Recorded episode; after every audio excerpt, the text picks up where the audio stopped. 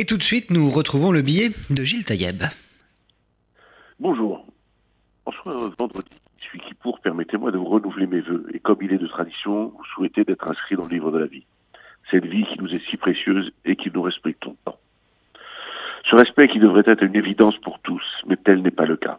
Ainsi, lors de la fête de l'humanité, qui n'a plus d'humain que le nom, le Parti communiste français, en mal d'existence et au bord de la disparition, n'a pas trouvé mieux que d'inviter la jeune provocatrice antisémite Ahmed Tamimi. Cette jeune palestinienne qui, profitant cette fois-ci de l'humanité des soldats de Sahel, s'est illustrée par l'agression physique de l'un d'entre eux face à des caméras prêtes à enregistrer et à diffuser l'acte de cette militante de la haine. Des images ont suffi à faire de cette jeune effrontée un symbole. Les islamo-gauchistes se trouvant plus de figures fortes, se contentent aujourd'hui de transformer des terroristes en icônes. Ils feignent d'ignorer des appels au meurtre de soldats israéliens et ferment les yeux devant les images véhiculées par la mère de cette égérie, montrant avec précision les points d'impact à connaître pour mieux frapper et tuer des soldats israéliens.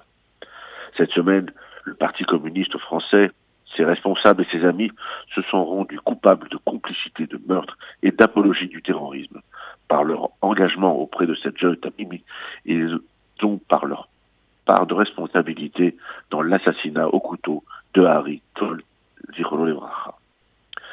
Cette haine antisémite, maquillée sous le nom d'antisionisme, se démontre chaque jour. Mais pour nous, le combat reste entier. Bien que cette notion commence à faire son chemin, elle rencontre encore quelques réticences et a du mal à être affirmée. J'ai pu l'initier dans le rapport que j'ai remis hier au Premier ministre sur la lutte contre le racisme et l'antisémitisme sur Internet. Mais le sillon que nous y avons tracé doit être travaillé et approfondi.